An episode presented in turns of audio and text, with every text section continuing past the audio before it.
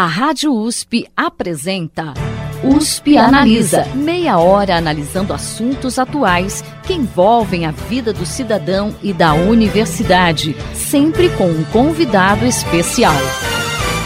USP Analisa.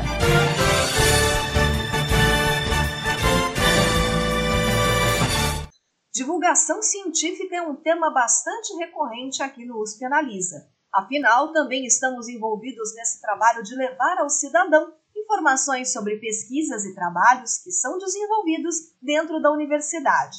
E no último ano, por conta da pandemia de Covid-19, a ciência e os cientistas ganharam destaque nos meios de comunicação e também em nossas conversas do dia a dia. Para falar sobre a importância disso, a gente continua conversando com a professora da Faculdade de Ciências Farmacêuticas de Ribeirão Preto da USP, Carolina Aires, com o integrante do projeto de divulgação científica Ilha do Conhecimento, Robson Amaral, e também com o integrante do projeto de divulgação científica Vidia Academics, o Assim Said.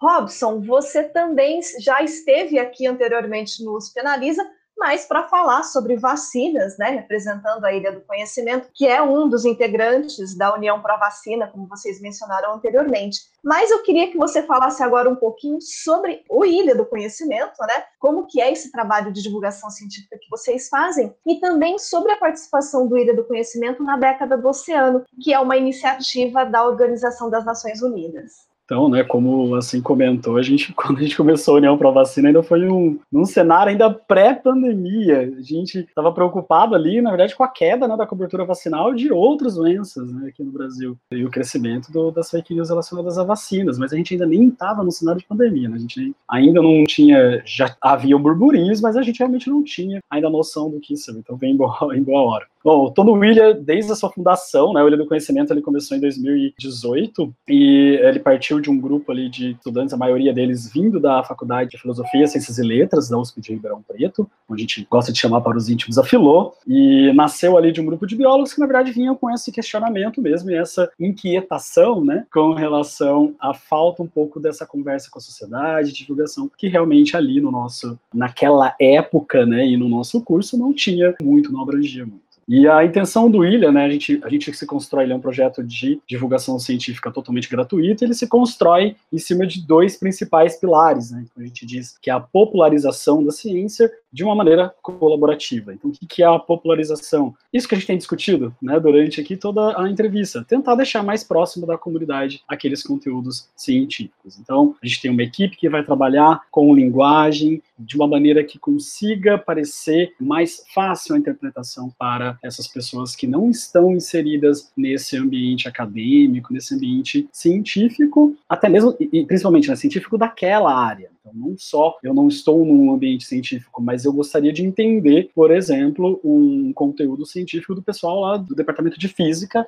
da USP de São Carlos. Né? Então, não só quem não está inserido dentro do ambiente acadêmico, mas também que são de diferentes áreas. Então a gente trabalha em diversas vertentes, desde textos relacionados, por exemplo, a artigos científicos que a gente simplifica. Então ele continua com aquela estrutura de um artigo científico, né, mas com uma linguagem mais acessível. Também a gente pega temas e transforma em texto ou vídeos, onde a gente disponibiliza no nosso site, né, no ilhadoconhecimento.com.br. E o William também, hoje ele atua fortemente nas redes sociais. Isso vem mais ou menos de um ano, um ano e meio para cá, onde então a gente melhorou muito mais essa comunicação que a gente fazia com a população, com a sociedade nas redes sociais também. Então, mesmo a gente, né, vamos, falar assim, sendo um pouquinho mais de uma geração mais jovem, no começo a gente também tinha um pouco isso, a gente focava muito no site, em textos mais robustos ali, às vezes um vídeo no canal do YouTube, mas a gente esquecia um pouco do Instagram, a gente esquecia do Facebook. Então a gente começou a trabalhar em cima disso também. Então, de um conteúdo, ele não é só gerado um texto mais acessível, mas também a artes visuais, né, ou ele é apresentado no Instagram e no Facebook de uma maneira mais atrativa, para aquela pessoa ter acesso a uma informação mais rápida. Se ela tiver interesse, ela pode se aprofundar mais, então, por exemplo, indo para o nosso site. Né? E como eu falo sobre colaborativo, é porque a gente. Quem faz a ciência, né? Que eu fico batendo na tecla no comecinho da minha fala. Cadê os cientistas brasileiros? Quem são esses? Então a gente incentiva, na verdade, não é esse grupo do Ilha que produz esse conteúdo, mas sim vocês, cientistas. Então a gente sempre chama e clama para que vocês sejam colaboradores do Ilha, enviem textos para a gente, ou o trabalho de vocês, para a gente poder junto trabalhar e construir. E é uma maneira da gente incentivar também os cientista nessa parte, né, a fazer a divulgação científica. A gente tem os dois primeiros anos de história do Ilha, foi contado em um capítulo de um e-book que acabou de ser lançado, que chama Biografias, né, Nós e Entre Nós na Educação em Ciência e Biologia. Ele é um formato de um e-book totalmente gratuito, foi idealizado pelo Gustavo Lopes Ferreira, o Sandro Prado Santos e pela Ana Flávia Vigário, então esse é um livro também, um e-book muito bacana, vocês procurarem ali, entenderem um pouquinho da história do William. E com relação a isso, não só de conteúdo ali nas redes sociais e no site, mas também a gente participa muito de eventos. Então, já participando do Pint of Science, a Feira do Livro, vários eventos que a colaboração do IA proporcionou isso pra gente, e até disciplinas em graduação, né? Eu tenho ido muito falar em disciplinas de graduação em várias universidades do Brasil a respeito do ILA, da divulgação, então isso também é muito bacana. E já em junho, agora já fica o convite, de 14 a 17 de junho, a gente vai ter o nosso segundo evento de divulgação científica, o segundo Divulga Ciência. Esse é mais voltado para educomunicação e essa parte de divulgação científica para crianças e jovens. Dentro, então, desses eventos, nós temos é, essa parceria que a gente fez, né, complementando aí o que a Thaís tinha comentado da década do oceano, e então foi promulgada né, pela ONU a década da ciência oceânica para o desenvolvimento sustentável. Isso está previsto aí de 2021 até 2030, em prol então de iniciativas que sejam voltadas à sustentabilidade do oceano e fortalecimento dessa que eles chamam de cultura oceânica. Então, desenvolvimento sustentável está em pauta, né, preservação da natureza. Então, a ideia né, dessa ação é realmente fazer parceria de projetos e instituições para conseguir acarretar então e, e dar mais força para esse projeto da ONU. Então aí a gente fez, né, nós do, do Ilha, junto com o pessoal da Unicamp, fizemos essa parceria com a Cátedra da Unesco pela Sustentabilidade do Oceano. Se vocês quiserem saber mais, vocês podem entrar nesse site, né, cátedraoceano.iea.usp.br. E a gente está lá junto com a Liga das Mulheres pelo Oceano, que é um projeto também muito bacana, e eu já aproveito para deixar aqui para vocês visitarem, né, é mulherespelosoceanos.com.br. Então é isso, né, a gente tem coordenado estratégias para promoção dessa iniciativa, como promoção tanto de conteúdo, né, voltado sobre essa temática, como também mais para frente, quem sabe, eventos online e tudo que seja voltado a essa parte de sustentabilidade do oceano, que é uma pauta muito importante. Muito bacana, Robson. Parabéns pelo trabalho de vocês também. E para finalizar o nosso momento Merchan, vamos chamar o Assim. Você também tem um histórico bem interessante com a divulgação científica. Você começou criando o grupo Video Academics, que depois também passou a fazer parte da União para a Vacina, e você virou até integrante da equipe Halo, uma iniciativa da ONU para aproximar o público e o trabalho de pesquisa de vacinas contra a Covid. E tudo isso só no período que você cursou Ciências Farmacêuticas da USP Ribeirão. Que papel a divulgação científica teve no seu desenvolvimento como estudante e como pesquisador? Olha, eu comecei a fazer esses projetos de divulgação científica, na verdade, antes mesmo do Video Academics, mas aí quando teve todos os cortes na educação em 2019, inclusive o, a, as queimadas na Amazônia, a gente se juntou para produzir conteúdo de ciência ativista, de certa forma. Acho que, eu não sei se existe essa, essa forma, né? Um ativismo pela ciência. Então, todo o grupo do, do Video Academics, a gente começou na divulgação científica por esse perfil mesmo de ativismo, né? E aí, logo depois, a gente entrou pela União Vacina, também foi um, um, ativismo pelas vacinas. Hoje, você lutar pela vacinação no Brasil contra a Covid-19 e, e outras doenças é um ativismo, né? Então, esse é basicamente o perfil que a gente tem. Mas o que foi interessante é que, ao mesmo tempo que esse ativismo por questões sociais é, me levou para a divulgação científica, a divulgação científica construiu basicamente minha carreira como cientista, né? Então, era uma coisa que eu ficava muito frustrado no começo da. até o final do ano passado, na verdade, que eu achava que, nossa, divulgação científica vai me barrar, vai me limitar para fazer pesquisa, né? E aí isso fez nenhum sentido, porque basicamente agora eu vou prestar pós e eu só vou prestar pós porque o meu orientador, ele é meu colega do projeto Halo da ONU. Então é uma coisa muito doida, porque eu nunca imaginei que fazer parte do TikTok, fazer vídeos pro TikTok me levaria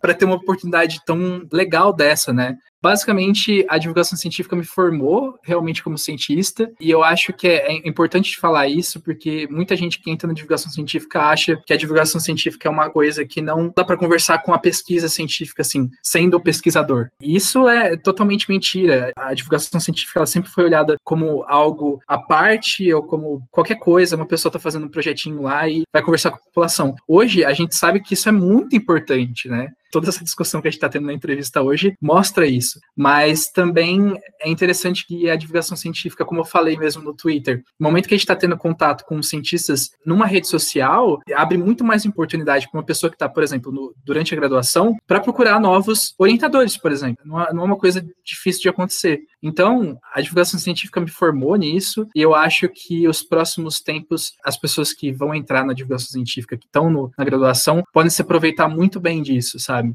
Muito bacana, assim, parabéns a vocês três por todo esse trabalho de vocês é, em cima da divulgação científica e que dê muitos frutos, né, o que a gente espera. Bom, nessa trajetória de vocês dentro da divulgação científica, quais foram as principais dificuldades que vocês enfrentaram? Teve algum, algum apoio a esse tipo de iniciativa por parte das instituições às quais vocês estão ligados? Olha, eu vou falar pelo meu caso. Não, a gente teve pouca ajuda das instituições. Na verdade, depois que a gente começou a ter contato, por exemplo, eu comecei a ter contato com a Carol, professora Carol aqui, decolou bastante. Então, foi muito importante juntar o projeto do Vidia com o que a faculdade de Ciências Farmacêuticas estava fazendo. Então, foi uma ponte enorme para isso. Também, a parceria com o Instituto de Estudos Avançados foi muito importante também para a gente. Não só para a gente se organizar, para produzir conteúdo de divulgação científica, como, enfim, sobre vacinas como União para Vacina, mas também integrar outros grupos de divulgação científica. Então, como eu mesmo falei no começo,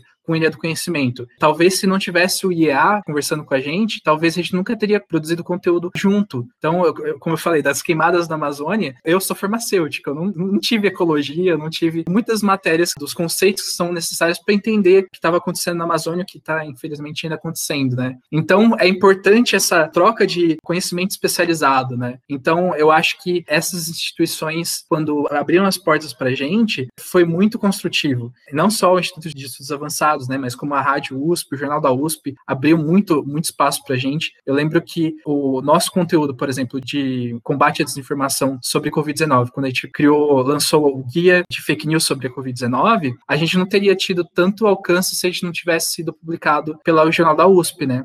Então, eu acho que agora, desde o começo da pandemia, as instituições acadêmicas estão se aproximando mais desses projetos independentes. E eu acho que é um ganho enorme, não só para esses grupos de divulgação científica, mas para as instituições, né?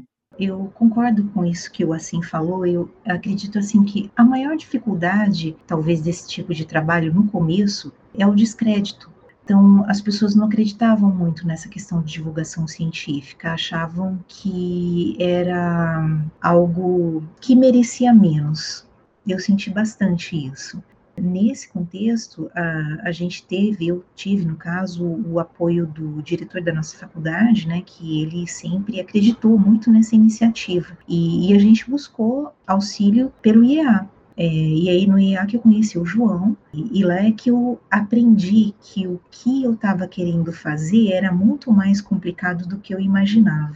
Então, nesse ponto, o João mesmo foi uma pessoa essencial, uma pessoa chave para me esclarecer. Ele e a Rose, também da Rádio USP, porque eu entendi que o que eu estava querendo fazer era muito além, era muito mais profundo do que eu estava buscando no começo. E, e, isso, né, automaticamente também, depois que o trabalho foi crescendo, que o impacto foi ficando muito visível, então esse trabalho, ele inclusive atingiu uma visibilidade que, que foi de reconhecimento, assim, relacionado mais ao reconhecimento. Mas no começo, realmente, as dificuldades foram relacionadas a essa questão das pessoas não acreditarem muito nesse tipo de trabalho, ou então de acharem que, por exemplo, um portfólio bem feito da faculdade ia resolver esse problema, o problema de falar sobre a faculdade, ou então o problema de falar sobre alguma coisa e se resolver com um portfólio bem feito sobre aquilo. E aí o João e a Rose me ensinaram que, que não é isso. Né? Então, para mim também foi difícil, é, também eu, eu encaro isso uma dificuldade minha também, porque eu também não sabia que envolvia tantas coisas, envolvia tantas desconstruções. Então, o que ficou para mim foi essa questão mesmo. A, a, divulgação científica me promoveu uma desconstrução interior muito grande. E eu percebo também que quando eu peço matérias, colaborações para os meus colegas, eles também fazem um esforço muito grande também para se desconstruir teve essa parte complicada, né, que é a parte das pessoas não compreenderem mesmo o que você está fazendo, e depois tem a parte que vale a pena, que é essa parte do nosso próprio aprendizado sobre aquilo e de realmente cada vez mais acreditar naquela causa. Fico até emocionado realmente na fala da professora Carolina, né? Porque isso tem uh, que aconteceu com ela, por exemplo, da desconstrução ou de ir em busca né, de atividades de divulgação científica. Eu acho que é uma coisa que tem talvez está acontecendo, né? Mas ainda parte muito desse individual. Eu ainda, dependendo da instituição, né, a farmácia acaba sendo ali, saindo um pouco né, do, do comum, ainda bem, mas outras instituições ainda, né, às vezes não apoiam tanto, não incentivam tanto ali. Eu tive a sorte de ter uma orientadora que sempre viu importância com relação a isso, gostava do que eu estava fazendo e super se empolgou quando eu contei no início. Né. Eu tinha uma responsabilidade, né, bolsista para peça durante o doutorado, 40 horas semanais, então, dependendo da, né, do orientador que você tem, por exemplo, dependendo da cabeça que ele tem, ele poderia realmente olhar e falar, não, o que, que você está perdendo seu tempo fazendo um videozinho para Instagram, enquanto você deveria estar se dedicando ao seu projeto, sendo que tudo é uma questão de balanço. Então, eu tive sorte realmente da, da, da Camila sempre, a professora Camila sempre ter apoiado muito essas iniciativas, acho que partem né, disso. Com relação a da Filô, né, eu vou falar da USP como um todo, na verdade, houve recentemente, em 2019, eles abriram, né, a Pró-Reitoria abriu um edital sobre empreendedorismo social. Então, esses projetos de divulgação poderiam entrar. A gente acabou conseguindo esse apoio. Né? Então, a gente já teve um apoio financeiro nesses últimos dois anos que veio desse edital. Mas ainda houveram muitos problemas com relação a gente conseguir pegar esse edital, porque eles não entendiam, eles não sabiam lidar com o projeto de divulgação. Qual é a nossa demanda hoje? O que, que a gente precisa? O que, que a gente está ali no limitado? Às vezes, alguns materiais. A gente gostaria de fazer um podcast com bastante qualidade, então a gente gostaria de, por exemplo, comprar microfones, comprar algumas coisas. Em termos de materiais, né, de filmador, a gente conseguiu comprar câmera, a gente conseguiu comprar microfone, porque eu que fazia as entrevistas, eu sempre queria um microfone de lapela, né? Aquele ruído quando a gente ia gravar, as câmeras ruins. Então, tudo isso é legal, porque melhora a qualidade do material que você está fazendo. Houve esse edital da USP, que eu acho que a ideia foi maravilhosa, foi muito boa, mas na hora de executar não souberam lidar muito bem, porque daí as demandas que a gente precisava ainda são vistas como, ah, a gente queria impulsionar, imagina, impulsionar a coisa no Instagram. Não, ah, a gente gostaria de, né, porque, poxa, impulsionando eu consigo levar para mais pessoas, né? Ah, a gente precisa pagar o domínio do site, porque é legal ter, a gente precisa ter um site. Não, então, é, é, ainda é muito engessado dentro das instituições com relação a isso, né, o uso desse, desse dinheiro que a gente teve. E, mas eu, eu acredito sim que estamos caminhando. Os próximos editais aí, talvez o pessoal de divulgação científica que conseguir vai conseguir fazer mais coisa. Assim esperamos, Robson. E para a gente finalizar, o IEA Paulo Ribeirão Preto está criando um núcleo de suporte e desenvolvimento de projetos de divulgação científica. Professora Carolina, você que está à frente dessa iniciativa, como que vai funcionar esse núcleo? E eu queria que o Robson e o Assim complementassem depois essa resposta, contando qual a importância de uma estrutura como essa no campus, com base na experiência de vocês com projetos de divulgação científica.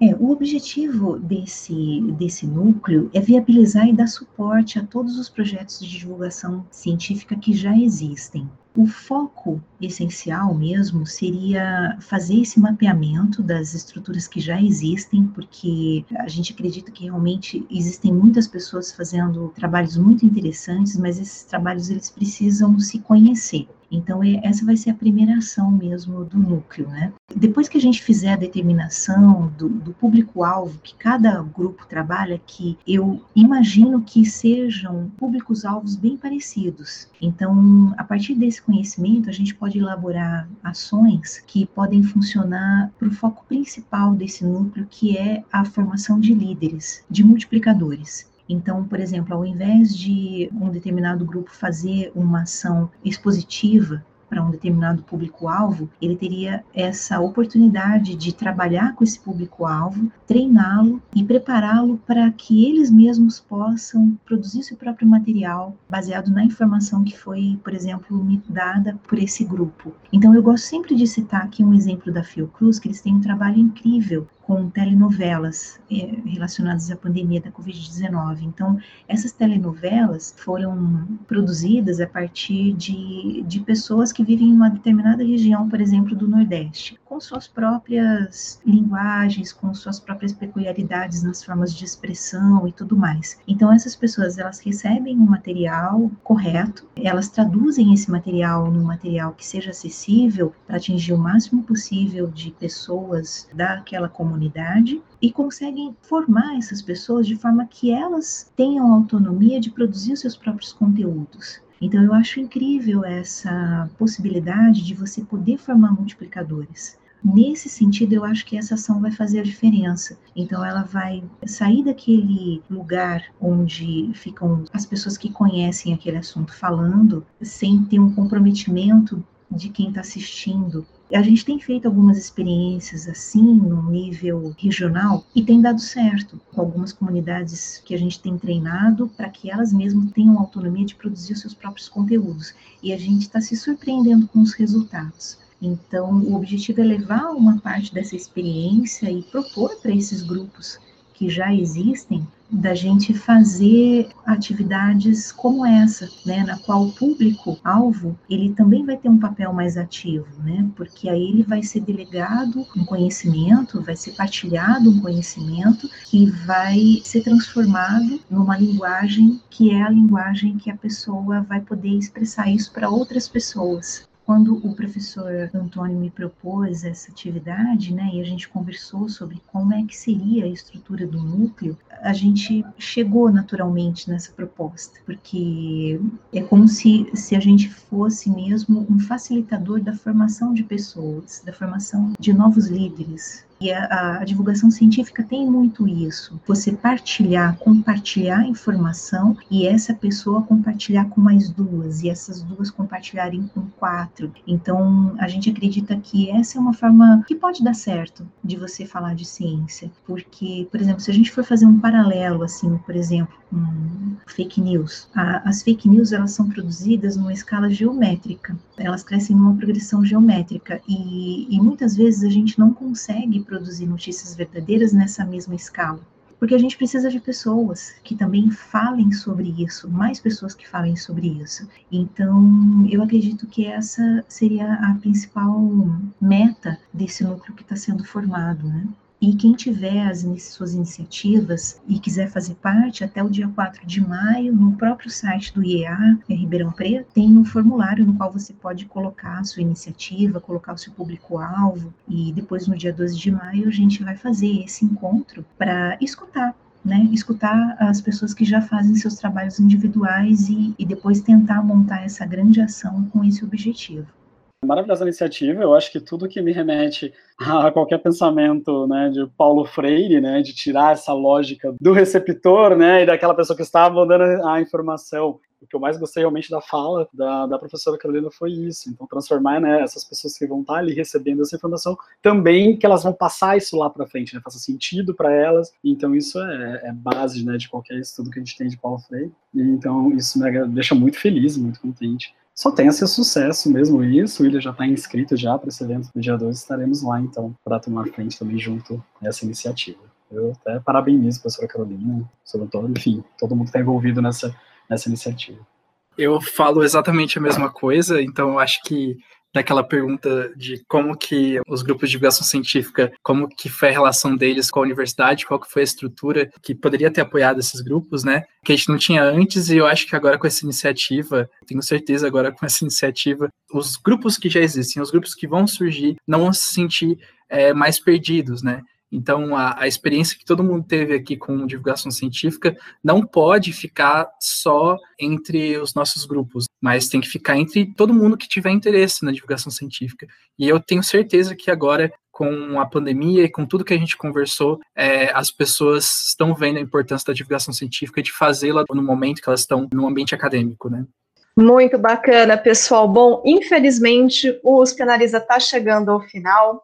Eu conversei aqui com a professora da Faculdade de Ciências Farmacêuticas de Ribeirão Preto da USP, Carolina Aires, com o integrante do projeto de divulgação científica Ilha do Conhecimento, Robson Amaral, e também com o integrante do projeto de divulgação científica Vide Academics, o Assim Said. Muito obrigada pela participação de vocês hoje com a gente. Eu que agradeço, Thaís. Obrigada por ceder esse espaço para falar de um assunto tão importante quanto uh, as iniciativas relacionadas à divulgação científica e o quanto também existem pessoas que acreditam na causa e que precisam falar dessa causa para que outras pessoas também sejam tocadas e, e compreendam qual que é o objetivo, né? É, existe uma questão social também nesse objetivo. Né? Existe uma questão científica, mas existe também uma preocupação social da gente falar sobre o sentido verdadeiro da ciência, nessa questão também no combate às notícias falsas, né? Então existe essa necessidade de falar sobre isso, de que mais pessoas sejam cada vez mais tocadas por esse assunto, para que a gente no futuro consiga falar só de notícias verdadeiras, trocar ideias sobre notícias verdadeiras e não ficar combatendo as notícias falsas. Então, agradeço de novo, Thaís, o convite, agradeço também o Robson e o Assim, colegas de divulgação científica, que também trazem muitas contribuições para o Brasil, né? Para o Brasil e para o mundo também, porque isso já está expandindo.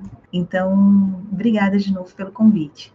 Muitíssimo obrigado, Thaís, pessoal do IA, professora Carolina, né? Trabalhamos já junto desde, acho que 2015, se não me engano, 16, 16, quando eu participei da escola de verão, organizando a escola de verão, né, das ciências farmacêuticas ali. Então, a professora Carolina era coordenadora e a gente fez um evento muito especial. E, nossa, acho que assim como a Carol também só tem boas lembranças.